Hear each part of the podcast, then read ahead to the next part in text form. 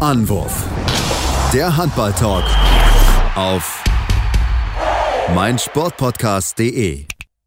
Hallo und herzlich willkommen zu einer neuen Ausgabe von Anwurf, eurem Handball-Talk auf meinsportpodcast.de und auf Sportradio. Dort laufen wir jeden Montag von 13 bis 14 Uhr. Wir wollen heute wieder über die aktuellsten Ergebnisse sprechen aus der Bundesliga, denn Magdeburg, sie schwächeln, sie gewinnen aber trotzdem, wollen natürlich drauf schauen, was da die großen Probleme sind. Die anderen Top-Teams, die sich sehr, sehr stark bisher schlagen. Eine Mannschaft, die eigentlich immer dafür bekannt ist, äh, große Ziele zu haben, aber nicht so überzeugt. Überzeugt in diesem Jahr sehr, sehr gut, hat direkte Konkurrenten schlagen können.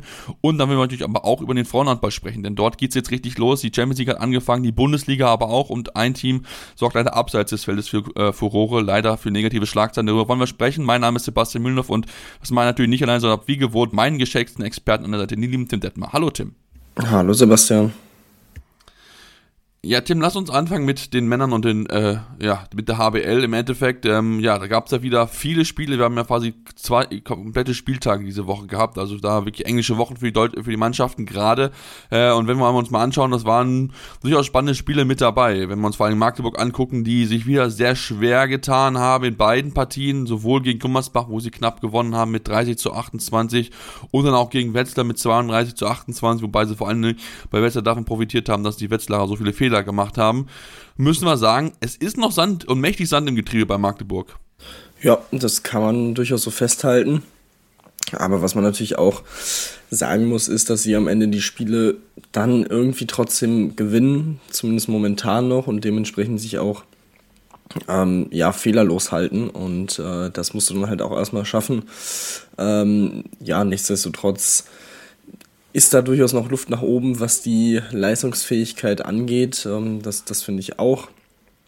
Ähm, natürlich hatte Wetzlar jetzt auch in dieser Partie mit Till Klimke einen überragenden Torhüter im, im Tor. Ähm, 12 Paraden, 33 Prozent. Ähm, Portner und Jensen zusammen auf sechs Paraden gekommen. Das ist dann natürlich auch ein Faktor gewesen, ähm, der Wetzlar dann in diesem Spiel drin gehalten hat, ähm, weil an sich ähm, muss man schon sagen, dass Magdeburg eigentlich über einen Großteil des, der, der Spielzeit auch immer wieder mit zwei, drei Toren vorne lag. Das heißt, es war ein verdienter Sieg, das auf jeden Fall.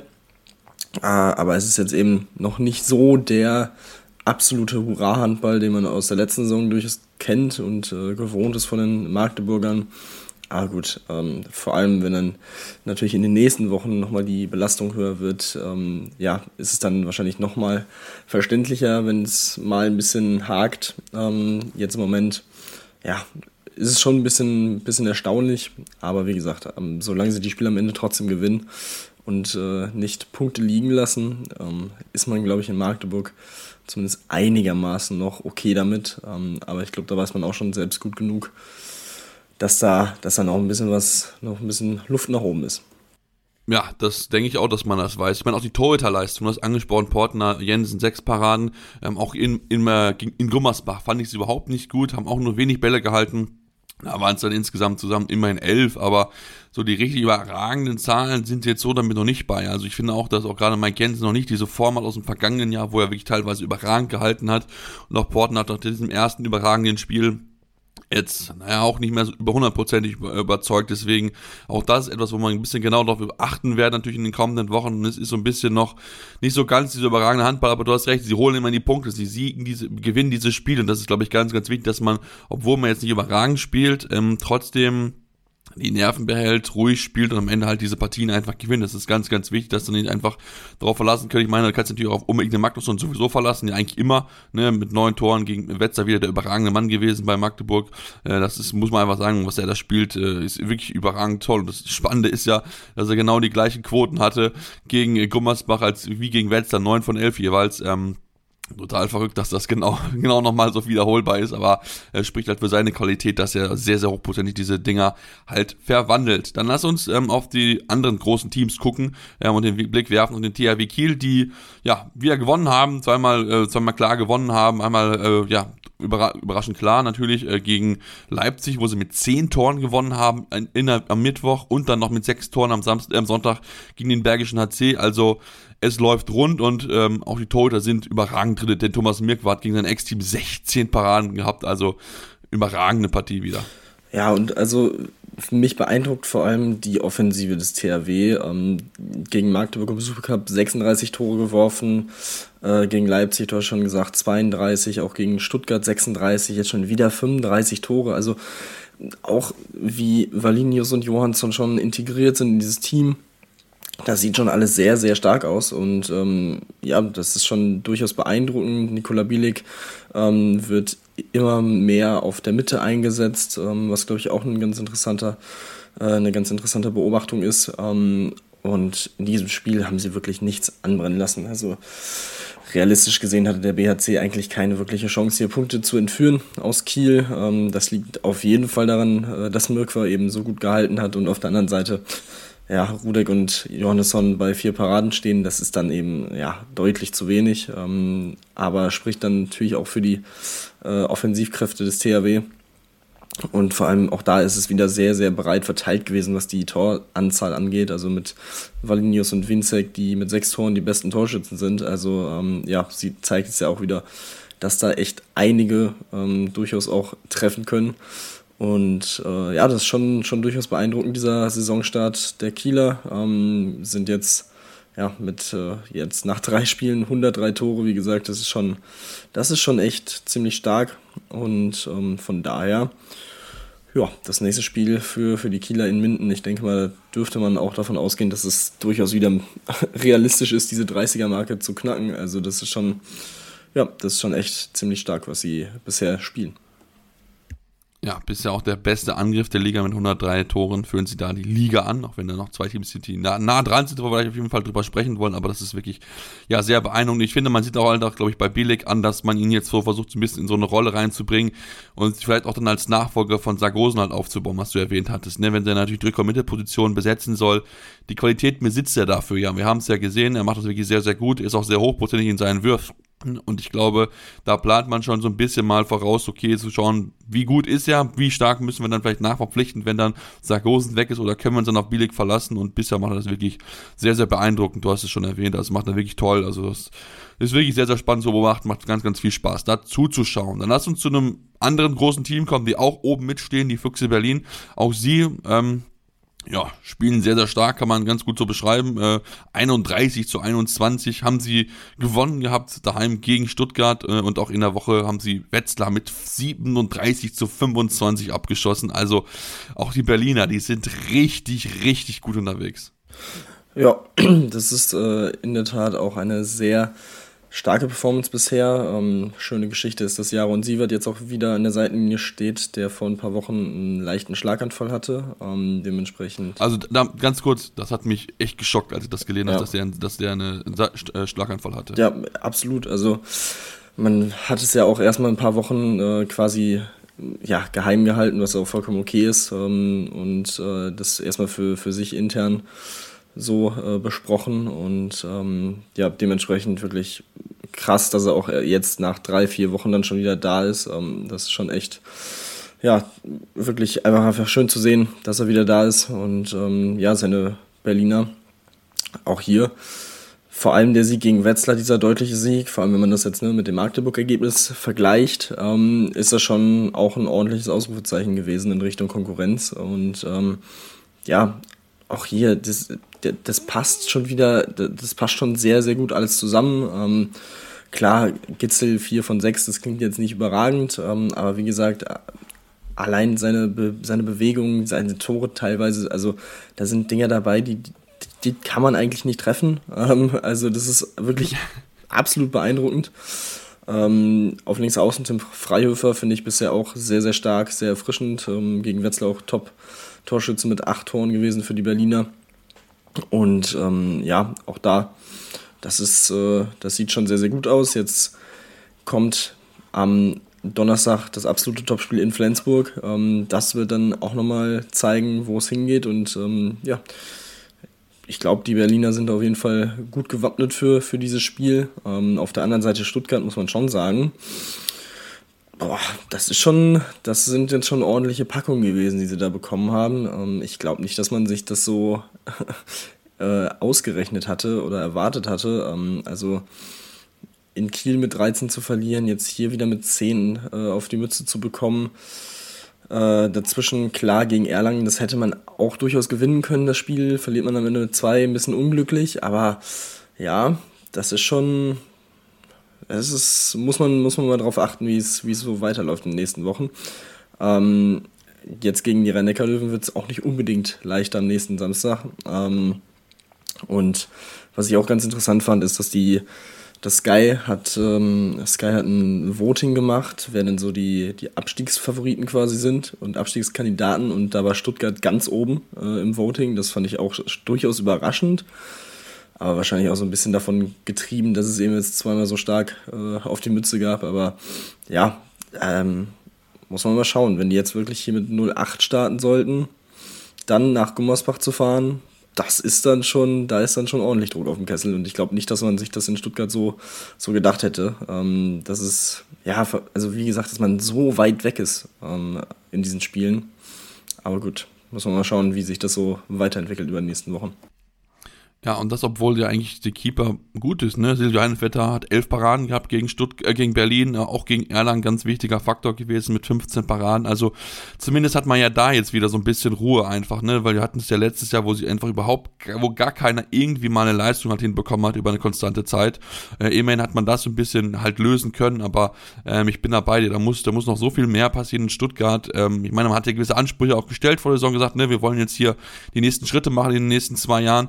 Ähm, und dann darf sich halt dann natürlich nicht so hart abschlachten lassen. Also es hört sich auch dann zwar sehr brutal an und sehr martialisch, aber es ist halt Abschlachten, wenn du halt mit 10 und 13 Tonnen untergehst. Und ähm, ja, gegen Erlangen, äh, man muss, wie gesagt, wie, daheim sind sie echt, echt gut. Wir haben es im letzten Jahr schon gesehen, wo sie da wirklich gut mitgehalten haben, auch große Teams geärgert haben. Wir erinnern uns, sie hätten ja fast gegen Magdeburg gewonnen. Also ähm, da haben sie das gut gemacht, aber dann musst du halt dann halt auch solche knappen Spiele dann wie gegen Erlangen musst du dann halt auch gewinnen, weil ähm, es ist, sowas musst du dann halt, sowas ist dann wichtig für das Selbstvertrauen, um dann wirklich dann auch mitzuhalten. Ähm, und da muss, muss auf jeden Fall was passieren. Da muss auf jeden Fall nochmal nächster Schritt erfolgen bei Stuttgart und ansonsten, ja, die Berliner, die sind einfach, einfach überragend, was sie schon wieder spielen. Also das ist, äh, ja, es ist ganz, ganz klasse. Und man muss sich überlegen, dass sie auch jetzt den starken zweiten Torhüter haben. Denn Kireev hat ja nur, hat ja gespielt gegen Stuttgart ausschließlich. 15 Paraden, 41% Quote, äh, überragend. Also da haben sie zwei starke Torhüter, einen überragenden Kader und ähm, damit kann man auf jeden Fall sehr, sehr, sehr, sehr zufrieden oder mit viel Selbstvertrauen an diese Top-Partie gehen, zu, gegen die SG Flensburg-Handewitt, über die wir jetzt gleich reden wollen. Machen eine kurze Pause und dann gleich hier zurück bei Anwurf, eurem Handball-Talk.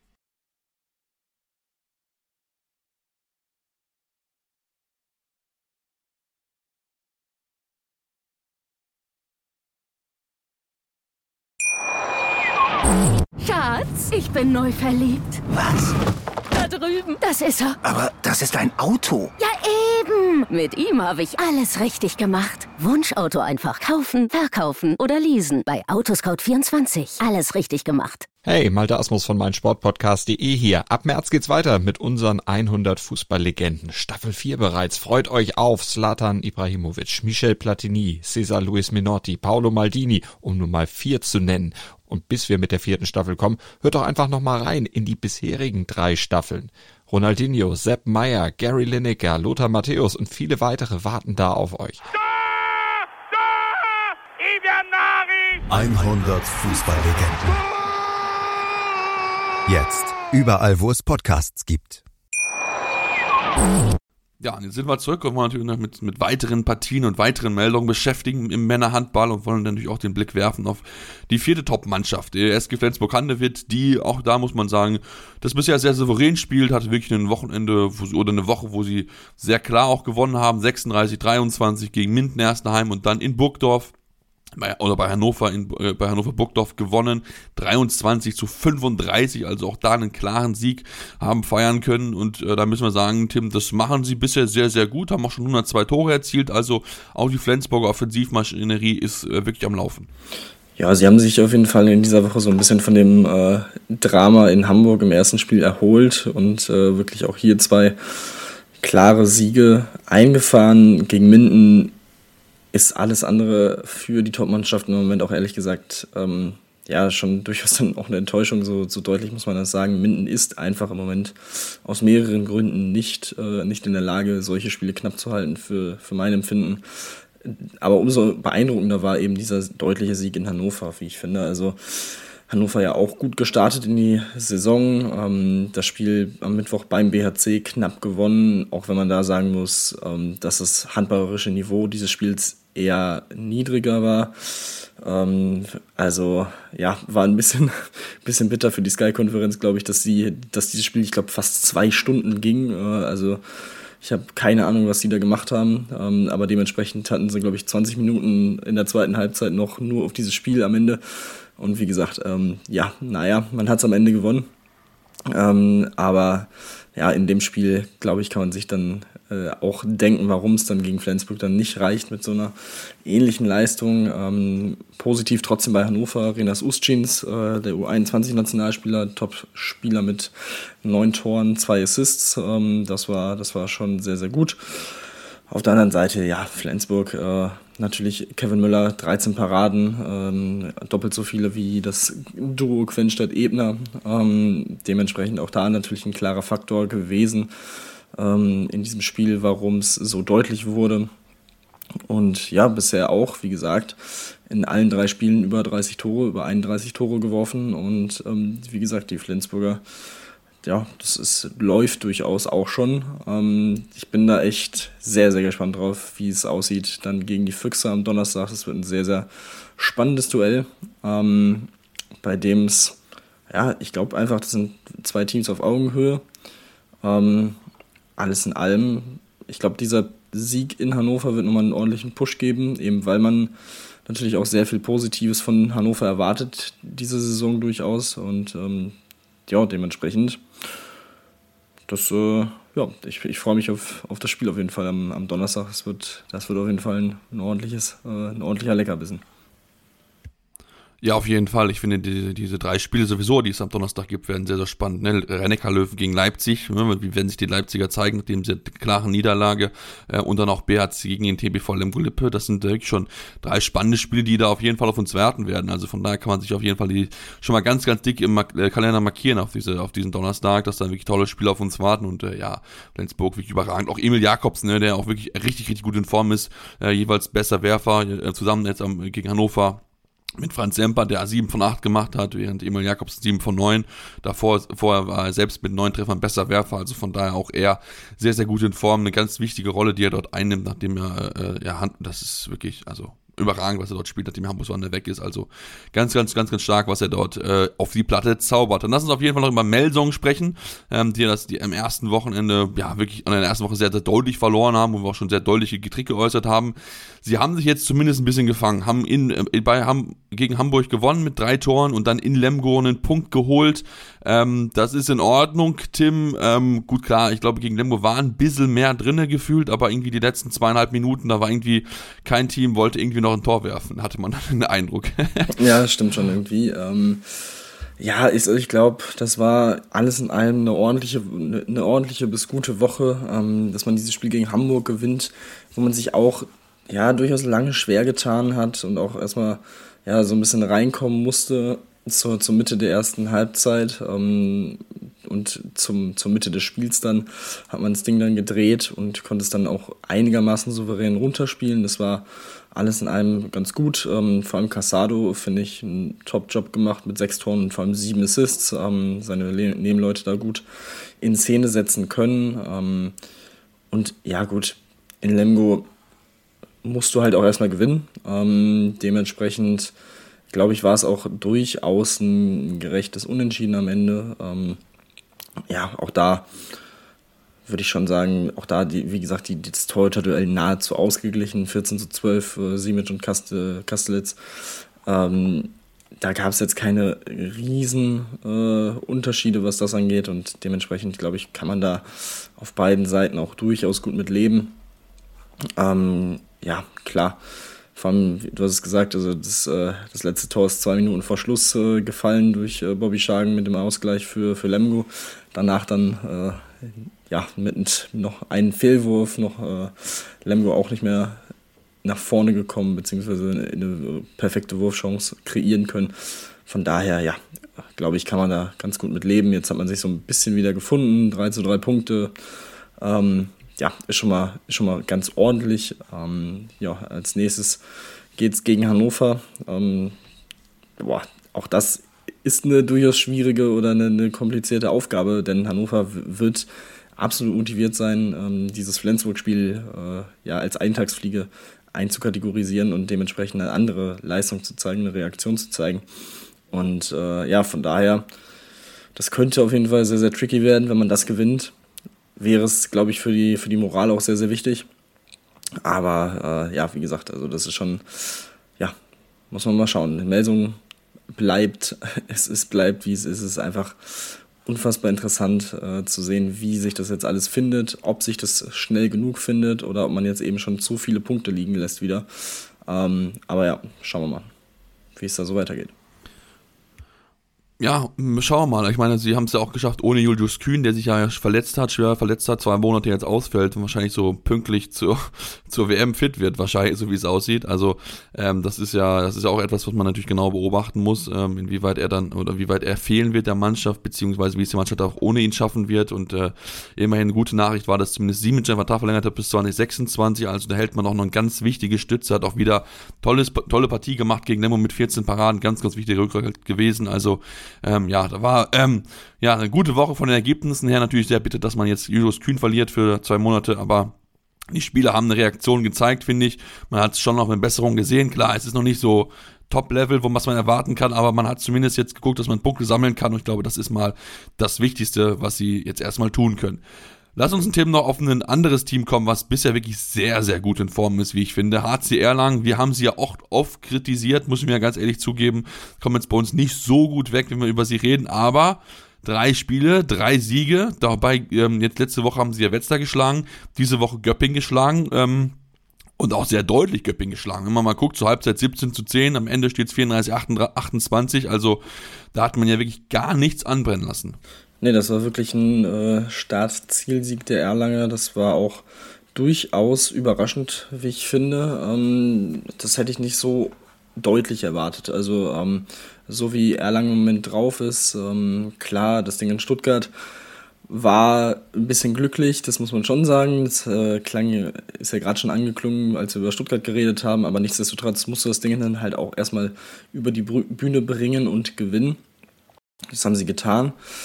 Und äh, ja, dementsprechend ähm, in diesem zweiten Heimspiel gegen, gegen Göppingen einfach überhaupt nichts anbrennen lassen. Das war, wie gesagt, sehr beeindruckend. Und ja, das ist aber genau das, was Erlangen ja auch seit Jahren äh, eigentlich spielen sollte. Ähm, genau das sind ja die Teams, ähm, ob es Göppingen ist, ob es Wetzlar ist, die man eigentlich schlagen muss und äh, auf deren Niveau man sich bewegen sollte, wenn man auch bedenkt, wie viel Geld durchaus da vorhanden ist, was das Budget angeht, was den Kader angeht. Ähm, also du hast da ja einige Spieler, die einfach wirklich sehr, sehr gut sind und ähm, auf einem sehr guten Bundesliga-Niveau spielen oder teilweise so einen Ticken drüber. Und ähm, ja, dementsprechend Clement Verlin, klar, in dem Spiel jetzt 9 Paraden, 29 Prozent, klingt jetzt nicht überragend, aber immer noch ähm, ja, drei Paraden mehr als das Göppinger Duo zusammen. Ähm, das zum einen. Generell finde ich, hat er auch ähm, gegen Stuttgart, meine ich, auch ziemlich gut gehalten. Also, ähm, ja, genau, da auch 14, ja, 14 Paraden, Paraden genau, ja. 36 Prozent. Also auch da, der ist auch in absoluter Topform wieder. Das ist dann natürlich auch sehr, sehr wichtig für, für den HCR lang. Und ja, also das ist wirklich, äh, endlich spielt man mal den Handball den man sich äh, eigentlich seit Jahren auch mit der Qualität des Kaders wünscht. Ähm, und dementsprechend steht man da auch vollkommen zurecht da oben. Als nächstes geht es nach Hamm. Das ist keine einfache Aufgabe, aber auch das ist ein Gegner, den man eigentlich schlagen muss.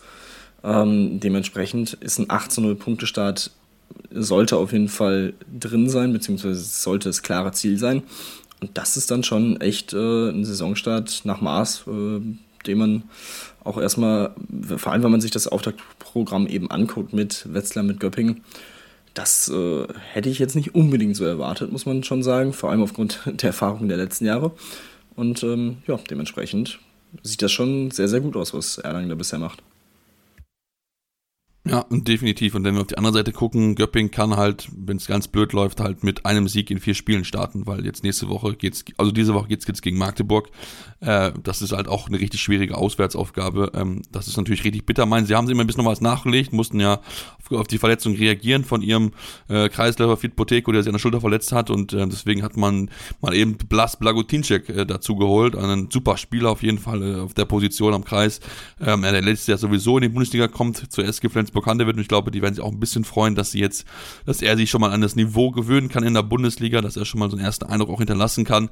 Ähm, und das ist natürlich für Gapping eine super Verpflichtung, aber äh, trotzdem, man muss sich halt einfach steigern. Man kann ja jetzt wirklich einen ja, Fehlstart kann man vielleicht schon so ein bisschen sagen, weil eigentlich theoretisch gesagt, okay, gut, vielleicht geht man mit 4 und 4 aus den ersten Spielen vielleicht raus, ne, wenn man guckt, dass du in Berlin spielst und in, äh, dann daheim gegen Magdeburg, das sind schon schwierige Gegner, aber du darfst halt nicht so gegen Erlangen halt verlieren. Also ich glaube, da gibt's mit Sicherheit nochmal noch mal klare Ansagen auch nochmal von der Hartmut Meyerhofer an seine Mannschaft, dass man so einen Auftritt sich nicht erlauben darf, wenn man nochmal europäisch spielen will im nächsten Jahr, wenn man dort wieder den äh, ja, Platz sich holen will. Dann lass uns zum Abschluss der Bundesliga noch auf das Aufsteigerduell zu sprechen kommen. Gummersbach gegen Hamm am Ende gewinnt Gummersbach 29 28 und sichert sich damit eine gute Position aktuell mit 4 zu 2 Punkten. Aber Tim, das war boah, wild, sag ich's mal. Das trifft es ziemlich gut, ja. Also Gummersbach hat es eigentlich in der ersten Halbzeit schon komplett auf ihrer Seite mit 17 zu 12 geführt. Da hätte ich jetzt nicht unbedingt damit gerechnet, dass sie da ähm, ja nochmal in Schwierigkeiten, nochmal Schwierigkeiten bekommen. Aber haben, ähnlich wie auch schon in den ersten Spielen, haben nicht aufgesteckt, ähm, sind dran geblieben, sind immer näher gekommen und dementsprechend konnten sie dann auch nach 45 Minuten ähm, wieder auf ein Tor verkürzen, ähm, dann sogar in Führung gehen, haben davon profitiert, dass Gummersbach viel mit dem siebten Feldspieler gespielt haben und auch mit, ähm, gut, in Unterzahl sowieso, äh, den Torwart rausgenommen haben. Und ich glaube, da gab es dann eine Sequenz mit drei äh, Toren auf das leere Gehäuse in Folge. So konnte Hamm dann eben die Führung übernehmen. Wladimir Bosic mit einer absolut fantastischen Leistung, ähm, sowohl was das Torewerfen angeht, aber alles, äh, vor allem natürlich auch was das Halten angeht, mit 16 Paraden 47 Prozent. Wirklich einfach stark. Und ähm, ja, so, so konnte Hamm dann auf einmal acht Minuten Verschluss oder sieben Minuten Verschluss auf 27, 23 und 28, 24 wegziehen. Und da sah es dann schon so aus, als ob die Gummersbacher hier durchaus überraschend Punkte lassen. Ähm, aber gut, dann kam eben die Zeit, in der Dominik Mappes mal wieder übernahm und ähm, ich glaube vier Tore nochmal in, in den Schluss Minuten macht, ähm, ja, sorgt im Alleingang eigentlich dafür, dass die Gummersbacher von 25, 28 am Ende noch das 29, 28 erreichen. Ähm, dazu noch ein Block von Julian Köster zum Schluss, der das Ganze dann äh, sichert, die zwei Punkte. Ähm, interessant war auch, dass äh, Gudjon Valo zum, ich glaube, zur Mitte der zweiten Halbzeit müsste es gewesen sein, als Hamm dann wieder rankommt, seine Mannschaft komplett auseinandergenommen hat in der Auszeit. Ähm, wirklich äh, so nach dem Motto, habt ihr jetzt keinen Bock mehr Handball zu spielen oder was ist das denn? Ähm, und danach noch eine Auszeit nahmen und die dann das komplette Kontrast Kontrastprogramm war. Äh, also sehr ruhig, sehr bestimmt. Und ähm, das fand ich schon sehr interessant zu beobachten. Und ich sag mal so, scheint ja dann am Ende auch noch aufgegangen zu sein. Ähm, Dominik Mappes muss man auch dazu sagen, dass er nicht angefangen hat. Man hat mit Ole Pregler äh, gestartet auf der Mitte. Ähm, zu Beginn ist es aufgegangen, aber vor allem in den ähm, Situationen mit, mit, dem leeren Tor ähm, ist es halt leider dann nicht aufgegangen, diese, dieser Plan. Und ähm, das hätte dann fast dafür gesorgt, dass sie eben hier diese Punkte liegen lassen und dementsprechend am Ende ist es noch gut gegangen für Gummersbach. Ähm, bisschen glücklich, aber aufgrund von Dominik Mappes einfach, also es ist unfassbar wichtig, dass sie den, dass sie den haben und ja, wie der da diese Spiele entscheiden kann, ist schon echt sehr, sehr beeindruckend ja, überhaupt tolle Woche von ihm, auch 14 Tore geworfen gegen Magdeburg. Also wirklich, wirklich ganz, ganz stark und auch schön zu sehen, dass er wieder zurück ist. Das ist wirklich eine tolle Leistung, die er dort zeigt. Also ich glaube, das hat man so ein bisschen vergessen, als er in der zweiten Bundesliga gewesen ist, aber er weiß ja nochmal, was er eigentlich für eine absolute Qualität besitzt und ich glaube, sehr, sehr schön da auch zu sehen. Ja, und auf jeden Fall wollen wir noch erwähnt haben, dass es noch zwei wichtige Personalien gab aus der Bundesliga mit Magnus Landin, der seinen Vertrag verlängert hat bis, äh, drei, äh, bis zu 2025, also nochmal um zwei Jahre verlängert hat und auch Jennifer Kettermann bleibt Geschäftsführerin bei den Rhein-Neckar-Löwen, verlängert ihren Vertrag bis 2026. Also da zwei wichtige Personalien für die Vereine. Natürlich sehr, sehr schön zu sehen, dass sie dann auch so langfristig dann noch, noch bleiben. Nachdem es erst so bei Landing so ein bisschen ist, okay, da könnte es ein bisschen dauern vielleicht, hat man sich doch relativ schnell jetzt auf einen neuen Vertrag einigen können. Ja, damit machen wir jetzt äh, eine kurze Pause und kommen dann gleich zurück und sprechen natürlich dann auch über Frauenhandball und aber auch noch über den europäischen Handball, denn es gibt natürlich die Auslosung in der European League, wollen wir drüber reden und natürlich aber auf die Frauen, denn Bietigheim ist in Champions League gestartet und das war sehr, sehr eindrucksvoll. Deswegen bleibt dran hier bei Anwurf, eurem Handball-Talk. Schatz, ich bin neu verliebt. Was? Da drüben. Das ist er. Aber das ist ein Auto. Ja, eben. Mit ihm habe ich alles richtig gemacht. Wunschauto einfach kaufen, verkaufen oder leasen. Bei Autoscout24. Alles richtig gemacht. Ja, und bevor wir jetzt zum Frauenhandball kommen, über den wir ja regelmäßig berichten, ähm, wollen wir jetzt erstmal noch den Blick werfen auf die European League, denn dort gab es ja die Auslosung zur zweiten Qualifikationsrunde, bevor es dann natürlich dann mit der Gruppenphase weitergeht. Und äh, ja, Tim, wir müssen drüber reden, ähm, denn äh, diese Ansetzung oder diese Auslosung ist nicht so sonderlich gut verlaufen, wie ich finde, denn wir haben ein deutsch-deutsches Duell Göppingen gegen den TBV Lemgo Lippe.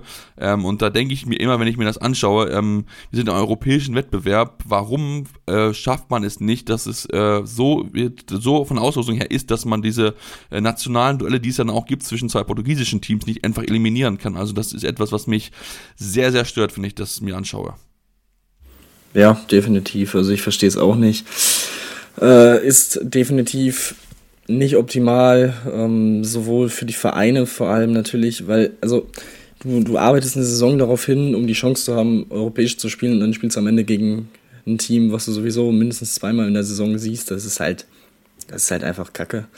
Äh, ähnliches ja auch äh, mit dem portugiesischen Duell Belenenses gegen Agua Santas. Ja, das ist, äh, in der ersten Runde hatten wir es ja auch schon mit dem norwegischen Duell Dram gegen Kolstad und ähm, also ich verstehe es auch nicht. Ich verstehe nicht, wieso man da diese, ähm, ja, äh, dass man das nicht regelt, ähm, dass eben Teams aus einem aus einer Nation nicht aufeinandertreffen können. Ich verstehe es auch nicht, aber gut, es ist jetzt, äh, es ist ja seit, leider seit Jahren so, also es ist ja jetzt nicht so, dass man Aber zumal das, was ich, was ich ja nicht verstehe, in der, in der Gruppenphase ist es ja so, dass sie nicht aufeinandertreffen dürfen. Aber ja. warum macht man das nicht schon ich vorher? Ich, ich kapier's nicht. Also. Ich meine, klar, das ist ein tolles Duell, darauf freue ich mich schon auf die beiden Spiele, aber ist super, natürlich aus deutscher Sicht ist es natürlich blöd, weil sich jetzt ein Team das andere raushauen wird, klar, aber trotzdem, also ich finde, das macht es halt nicht einen europäischen Wettbewerb aus, es ist halt, ja, es sind zwei Top-Mannschaften, die man auch wahrscheinlich auch am liebsten wahrscheinlich eher in Richtung, Richtung Gruppenphase sehen wollen würde, aber jetzt so macht man sich halt ein bisschen selbst halt kaputt, indem man halt, ähm, ja, dass einer von beiden halt rauskicken wird und dann gibt es halt natürlich eine Überraschung, klar, natürlich, das kann schon passieren, aber so richtig, richtig glücklich bin ich damit überhaupt nicht. Aber lass uns auf andere Duelle gucken, wir haben ja wirklich ein richtig geiles Duell, wie ich finde, Montpellier gegen IKH Seferhof, also das ist ja ein richtig spannendes Spiel. Durchaus, ja, das äh, könnte sehr interessant werden. Natürlich Seferhof mit äh, Skipper Goto, der nächste Saison dann nach Kiel geht. Ähm, ja, das wird schon, das wird ein sehr, sehr interessantes Duell. Auch sehr, sehr interessant sind, finde ich, die Duelle Bidasoa Irun gegen Kolstadt und auch Sporting gegen Beringbro. Also auch das sind wirklich zwei sehr, sehr, das sollten sehr, sehr spannende Spiele werden. Ähm, auch Azoti Puave gegen Nexe, auch da zwei Teams, die in den letzten Jahren häufiger in der European League dabei waren. Nexe ja auch ähm, im Final Four dabei gewesen in der letzten Saison. Also ja, das sind schon echt, das zeigt ja auch, oder das zeigt ja auch das, was man mit dieser Reform dann damals auch äh, machen wollte und äh, wirken wollte, dass eben die European League, dass dieser zweite Wettbewerb unterhalb der Champions League deutlich, deutlich aufgewertet wird nochmal. Und ich glaube, das sieht man eben auch schon in dieser Qualifikationsrunde. Ähm, für Flensburg geht es nach Polen gegen Quizin. Ähm, das sollte auf jeden Fall äh, relativ locker gemacht werden. Also es ist jetzt kein Household Name äh, im europäischen Handball. Dementsprechend, ja, haben sie es da, glaube ich, ganz gut getroffen. Und ähm, ja, von daher, ich glaube, das sind, sind auf jeden Fall einige sehr, sehr spannende Spiele dabei, auf die man sich freuen kann. Ja, definitiv. Also da sollten wir auf jeden Fall unbedingt reinschauen. Ähm, das ist, sind auf jeden Fall Spiele, die und auf die ich mich freue, auch wenn es natürlich dieses direkte Duell dann geben wird zwischen den deutschen Mannschaften. Aber auf jeden Fall trotzdem, es werden, es werden tolle Spiele mit dabei sein. Da können wir uns auf jeden Fall auch jetzt schon mal dann drauf freuen. Auf die Partien gehen ja dann los Ende September, 27. September ähm, gibt es dann die Partien, die dort dann losgehen. Dann lasst uns dann von vom Männerhandball, also von der European League der Männer zur Champions League der Frauen kommen, denn die ist ja gestartet in der vergangenen Woche und natürlich mit der SG BBM Bietigheim, die mit dabei sind, die ja schon am Mittwoch dann noch ihr Bundesligaspiel hatten, um sich dann am Wochenende voll auf die Champions League zu konzentrieren und naja, was soll man sagen? Sie haben sehr, sehr deutlich gewonnen bei DHK Banik Most. Ähm, 46 zu 23, höchster Sieg in der Champions League jemals, zweithöchster Auswärtssieg in der Champions League Geschichte jemals. Also Start nach Maß, kann man sagen, Tim. Ja, das war auch da relativ früh schon entschieden. Äh, nach 18 Minuten hat man mit 15 zu 5 geführt. Ähm, da war es dann schon sehr klar, in welche Richtung das geht. Also ja, man hatte eine sehr geringe Fehlerquote, die Offensive dementsprechend natürlich stark. Und ähm, ja, das ist schon, schon sehr beeindruckend gewesen, ähm, vor allem weil man ja durchaus davon ausgegangen ist, dass es eben eine sehr enge Gruppe ist. Ähm, jetzt muss man schauen, wie, wie Moss dann in den nächsten Spielen so spielt. Ähm, aber gut, ja, das ist schon, das ist schon sehr, sehr, ein sehr, sehr guter Start gewesen. Und äh, gut, im nächsten Spiel gegen FTC.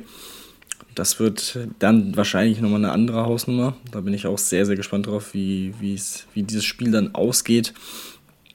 Aber ähm, ja, wie gesagt, äh, Auftakt nach Maß und ja, eine absolut äh, überragende Woche natürlich mit den zwei sehr, sehr deutlichen Siegen.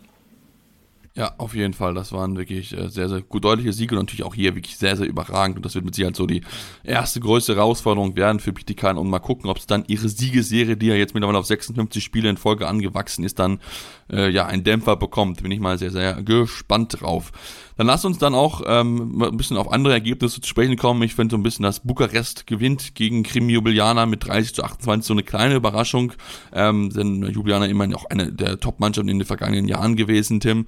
Ähm, aber wenn man sich so die Karte anschaut, Bukarest hat da wirklich fleißig aufgerüstet und das ist dann wahrscheinlich so das Ergebnis der Transfer, äh, ja, kann man sagen. Ja, durchaus. Ähm, vor allem, naja gut, das war ein sehr, sehr enges Spiel. Dementsprechend äh, vielleicht ähm, ja, nicht, deswegen nicht ganz so überraschend. Ähm, wie gesagt, auch Bukarest mit einer sehr, sehr starken Mannschaft. Ähm, zum Beispiel Grace Sadi ähm, ist ja dazugekommen, die französische Spielmacherin, auch in dem Spiel mit acht Toren und drei Assists. Dazu hat man weiter natürlich eine Christina Neagu. Auch die fünf Tore, acht Assists. Also das äh, ja, war, war schon sehr, sehr, sehr, sehr stark. Ähm, und ja, dementsprechend konnte man da so ein bisschen auf der anderen Seite Dimitrieva und Radicevic, die jeweils neun Tore geworfen haben, egalisieren. Und ähm, ja, von daher zudem hat man auch das Torhüterin-Duell gewonnen. Und ähm, ja, das ist dann natürlich in so einem engen Spiel dann auch absolut der Schlüssel zum, zum Erfolg. Von daher, ähm, ja, glaube ich schon, dass es durchaus passt und es zwei Teams auch sind, die durchaus auf Augenhöhe zu sehen sind. Genau, das, das denke ich auch. Knappes Spiel war es auch zwischen Esberg und Gjör. Am Ende gewinnt Gjör knapp mit 31 zu 29. Ähm, also da sichern sie sich da auch den Sieg. Und auch Rapid Bukarest hat, hat gewinnen können, nachdem es ja CMS Bukarest gewesen ist, die gegen Ljubljana gewonnen haben. Rapid gewinnt mit 31 zu 27 gegen Zagreb. Ähm, also auch da ein spannendes Duell. Metz gewinnt klar mit äh, 31 zu 22 gegen Storm Handball. Ähm, also von daher gibt es auch spannende Ergebnisse auf jeden Fall. Dann lass uns dann zur Bundesliga zu sprechen kommen, Tim, und äh, uns auch da mit den Ergebnissen beschäftigen. Vom Wochenende gab ja einige Spiele und äh, lass uns mal mit den Sonntagsspielen anfangen. Wenn wir mal gucken, äh, der Thüringer HC musste zum VfL Oldenburg und ähm, ja, was soll man sagen? Am Ende steht's 35 zu 18. Also ein klarer Sieg für den Thüringer HC, was vor allen Dingen halt einfach daran liegt, dass äh, Oldenburg sich 22 technische Fehler geleistet hat. Also ich glaube, man merkt relativ schnell, warum man diese Partie verloren hat. Ja, dann wird es definitiv schwierig, vor allem wenn man als Oldenburg jetzt nicht ähm, die Qualität und die Breite im Kader hat, um äh, auf sowas dann zu reagieren. Ähm, von daher dazu musste man jetzt auch den Ausfall von Katrin Pichelmeier hinnehmen, die sich leider das Kreuzband gerissen hat und lange ausfallen wird. Also auch da der nächste, ähm, ja, der nächste Schock für, für das Team, für das sowieso ja schon, wie gesagt, eigentlich unterbesetzte Team, was die Kaderbreite angeht. Ähm, da eine der wichtigsten Spielerinnen jetzt so früh zu verlieren, ist ja wirklich absolut tragisch. Ähm, für den THC ganz klar eine, eine starke Leistung. Ähm, gute, gutes erstes Spiel. Ähm, Johanna Stockschleder, die neu gekommen ist, ähm, auf links außen mit sieben Toren, konnte sich direkt gut einfügen. Ähm, und ansonsten, wie gesagt, ja, also klarer Sieg und äh, hoch, hoch verdient. Wurfquote wirklich auch da der Unterschied frappierend mit äh, knapp 69% Wurfquote für THC und auf der anderen Seite 47% für Oldenburg. Das ist schon, ja, einfach zu viel und das erklärt dann auch sicherlich dieses deutliche Ergebnis. Ja, wenn ich mal gucke, dass äh, Nicole Rott acht äh, Paraden hat in 42 Minuten Spielzeit, eine Quote von 47 Prozent. Ich glaube, das sagt relativ viel über die, über die wenigen Würfe oder über halt diese geringe Anzahl an Würfen, die es halt auf ihr Tor gegeben hat. Also ähm, da merkt man schon, wo, wo der Hase im Endeffekt begraben ist aus äh, Sicht der Oldenburgerin. Also äh, ja, das ist kein, kein schöner Auftakt für sie. Das wird, ähm, wird mit sicher eine sehr, sehr schwierige Saison werden. Du hast angesprochen, Pichel meine ich mir mit dabei. Also von daher, das ist, das ist wirklich echt, das ist, glaube ich, schon, das wird richtig, richtig hart werden für Oldenburg. Wir hatten es ja in unserer Vorschau erwähnt, dass es keine einfache Saison sowieso für sie wird und jetzt nochmal mit dem Rückschlag, das ist, glaube ich, äh, ja, richtig, richtig schwer, jetzt dort das alles zu verkraften. Dann lass uns, äh, bevor wir eine kurze Pause gehen, Thema auf das zweite Sonntagsspiel zu sprechen kommen, HSG Blomberg-Lippe und Buxtehude. Ähm, ja, knappes Spiel. Am Ende gewinnt Buxtehude 27 zu 24 und kann sich vor allen Dingen bei ihrer Torhüterin Marie, Andra Marie Andresen bedanken. Ja, sie war auf jeden Fall der entscheidende Faktor mit 16 Paraden, 42 Prozent. Äh, Lea Rüther hat äh, auch zwei Minuten gespielt und in diesen zwei Minuten drei Paraden noch dazu geholt mit 60 Prozent. Also das Duo war schon, war schon sehr, sehr stark. Ähm, Vor allen Dingen alles sieben Meter, ne? das darf man nicht vergessen. Genau, also das ist schon, das ist schon sehr beeindruckend und wie gesagt, in so einem engen Spiel dann auch eben die, die entscheidende, der entscheidende Faktor. Ähm, auf der anderen Seite Marie Michalczyk äh, wieder gut gestartet in die Saison mit neun Toren ähm, aber auch eben fünf Fehlversuchen. Ähm, davon auch einen sieben Meter, den sie da verworfen hat. Und äh, ja, alles in allem, ja, glaube ich schon nicht schlecht von, von Buxtehude. Wie gesagt, auch da gab es ja den gewissen Umbruch mit einigen Spielerinnen, die, die dann nicht mehr dabei sind. Und ähm, wie gesagt, wenn äh, Marie Andresen da so, so stark startet, äh, kann man ja schon eine Kati-Filter direkt vergessen. Also das ist ja wirklich sehr, sehr sehr, sehr stark, sehr, sehr beeindruckend und dementsprechend ähm, erstes kleines Statement, würde ich sagen, für, für die Teams, die da ähm, auch in Richtung, ja, sagen wir mal, erweiterte Spitze äh, kämpfen und ähm, von daher, ja, gutes, gutes Spiel für, für Buxude ja, auf dem Platz hinter Bietigheim, kann man, kann man ja sagen. Also, wir haben schon in unserer Vorschau gesagt, dass Bietigheim wahrscheinlich nicht zu schlagen wird, aber zumindest, dass dahinter sehr, sehr spannend wird. Ich glaube, das können wir schon mal, äh, schon mal sagen, auf jeden Fall. Also, da werden wir genau drauf schauen. Und wie gesagt, das war ein guter Auftakt für, für Buxtehude, aber auch für noch Lemgo das eigentlich relativ gut gemacht, auch wenn es äh, am Ende dann noch drei Tore sind und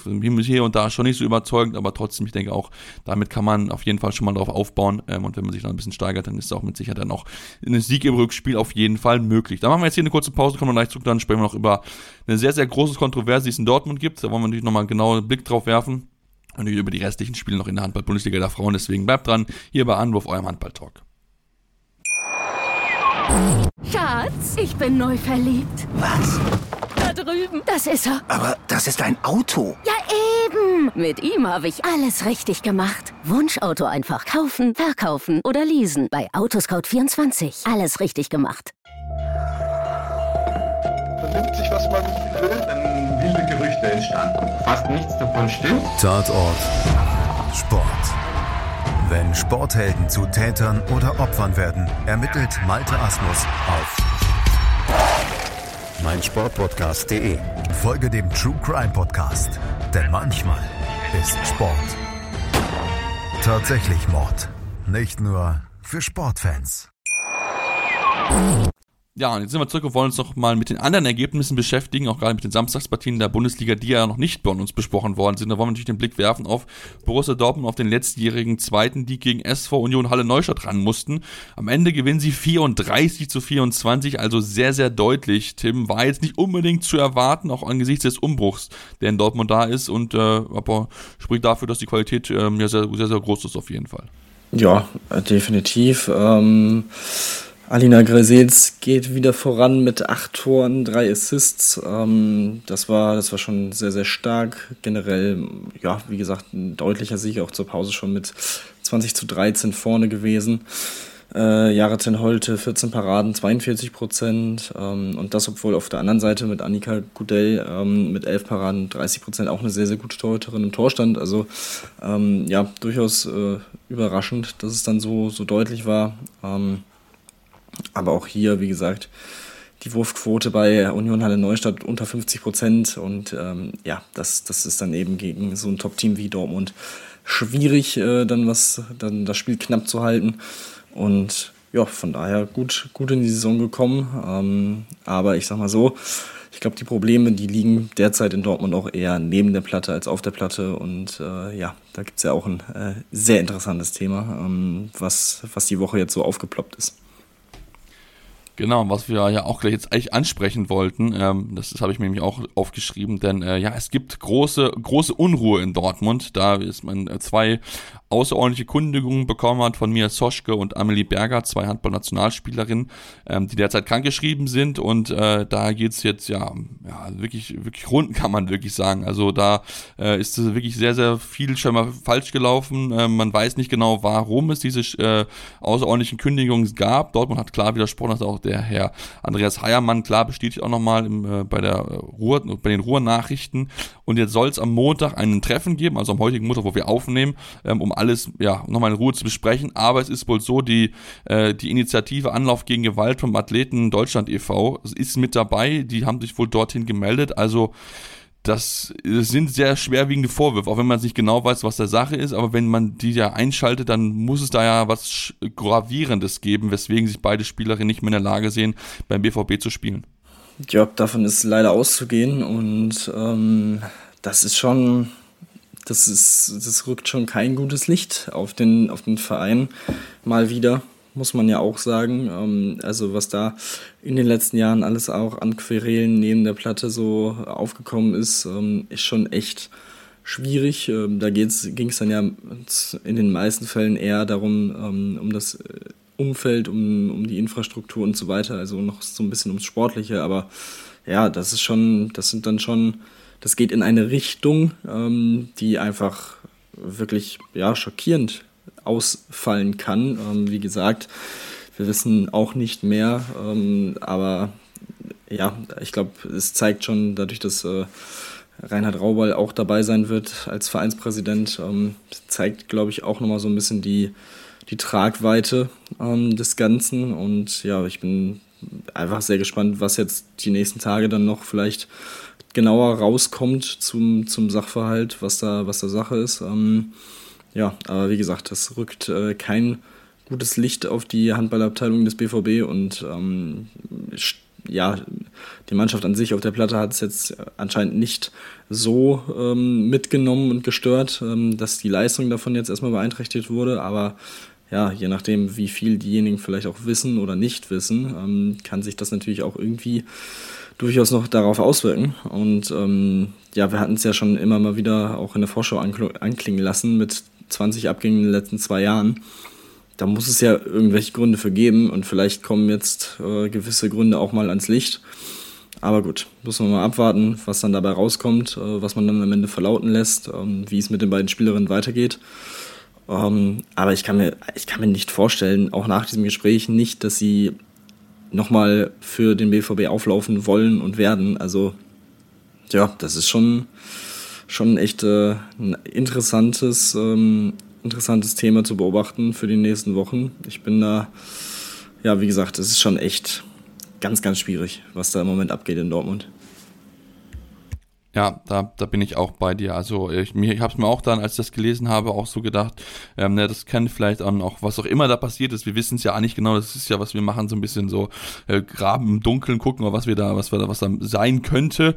Ähm, aber es ist vielleicht wirklich so ein Thema, warum halt so viele Spielerinnen halt gegangen sind, dass da irgendwas, was, was passiert oder irgendwelche Leute gibt, die irgendwie Spielerinnen schlecht behandelt, keine Ahnung, das kann ja, kann ja alles Mögliche sein.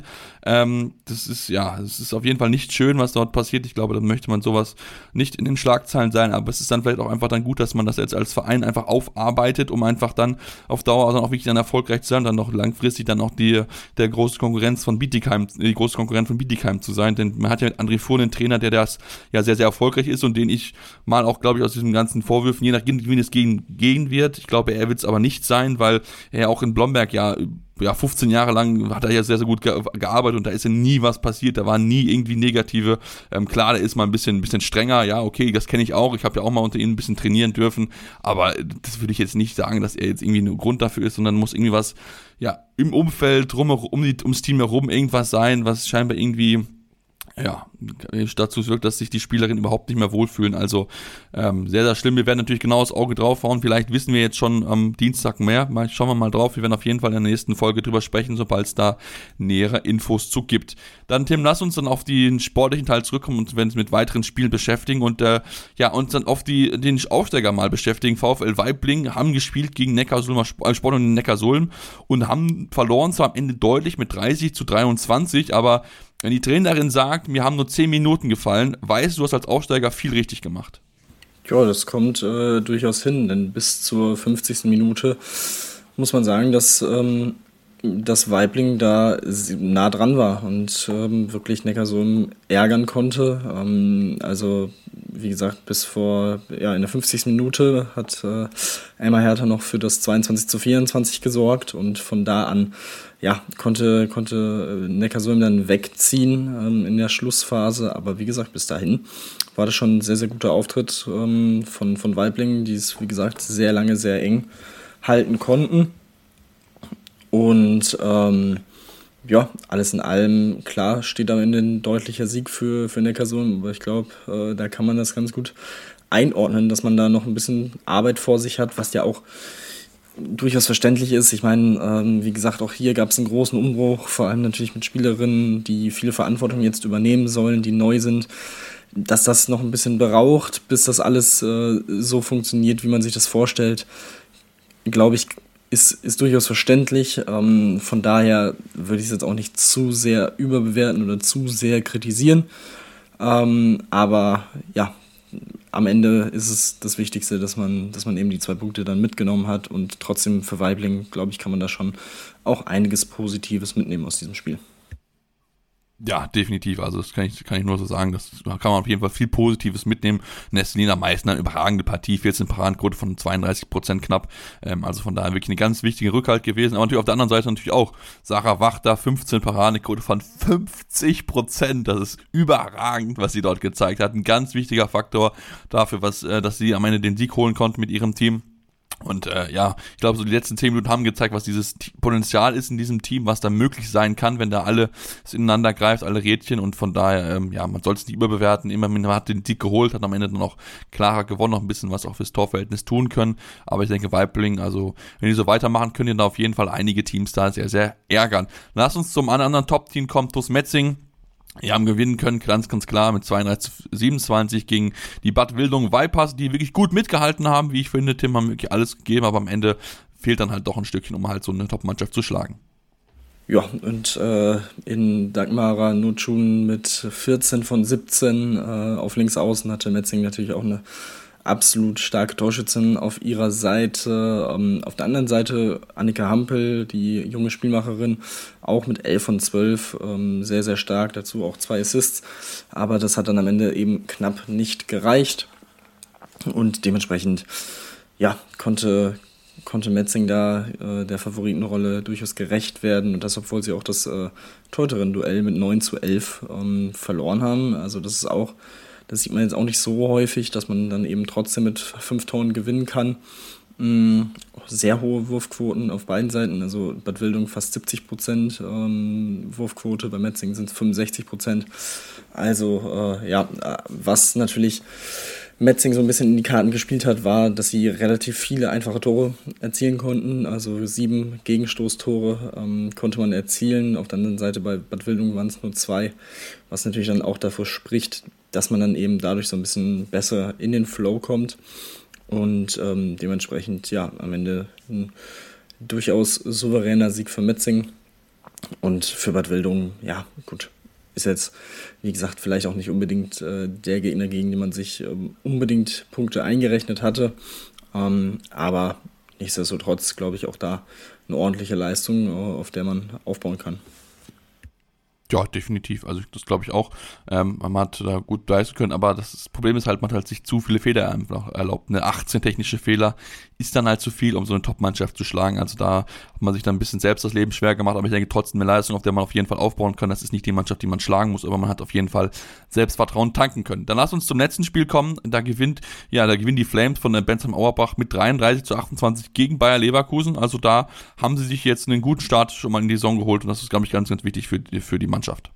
Ja, ähm, bei Leverkusen muss man sagen, dass dort einfach zu viele technische Fehler gemacht wurden. Ähm, das, das war dann einfach, ja, hat dann einfach nicht gepasst. Auch das äh, Überzahlspiel äh, hat man nicht gut, oder in diesem Überzahlspiel hat man nicht gut agiert, hat ähm, ihr Trainer Johann Pettersson äh, angemerkt und dementsprechend konnte, konnte Bensheim dann auch erstmal gut vor, äh, vorweggehen äh, mit 15 zu 11.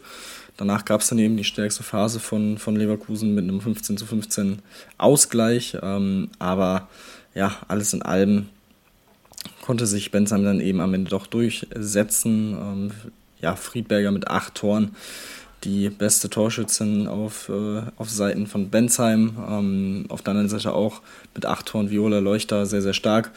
Ähm, dazu auch nur drei Fehlwürfe. Ähm, also ja, dementsprechend Bensheim guter, guter Start ähm, und für Leverkusen eben Ticken zu viele eigene Fehler, die so ein bisschen äh, verhindert haben, dass man das Ding bis zum Ende ähm, offen halten kann. Und äh, wie gesagt, wenn du dann eben nur diese Phase nach der, nach der Pause hast, wo du wirklich sehr, sehr stark bist, das, dann reicht das eben gegen ein Team wie Bensheim nicht.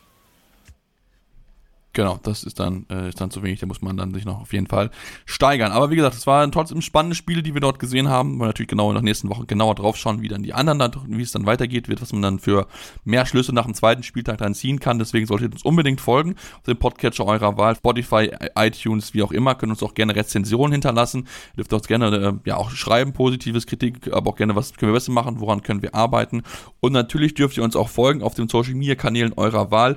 Facebook, Twitter, Instagram findet ihr uns mit dem Handle Anwurf jeweils. Dort werden wir auch immer die aktuellsten News äh, verkünden. Also von daher solltet ihr uns unbedingt folgen. Und dann gibt es uns dann nächste Woche wieder hier bei Anwurf, eurem Handball-Talk. Anwurf. Der Handball-Talk auf meinsportpodcast.de. Schatz, ich bin neu verliebt. Was? Da drüben. Das ist er. Aber das ist ein Auto. Ja, eben. Mit ihm habe ich alles richtig gemacht. Wunschauto einfach kaufen, verkaufen oder leasen. Bei Autoscout24. Alles richtig gemacht. Wie baut man eine harmonische Beziehung zu seinem Hund auf? Puh, gar nicht so leicht. Und deshalb frage ich nach, wie es anderen Hundeeltern gelingt, beziehungsweise wie die daran arbeiten. Bei Iswas Dog reden wir dann drüber. Alle 14 Tage neu mit mir, Malte Asmus und unserer Expertin für eine harmonische Mensch-Hund-Beziehung, Melanie Lippisch. Iswas Dog mit Malte Asmus. Überall, wo es Podcasts gibt.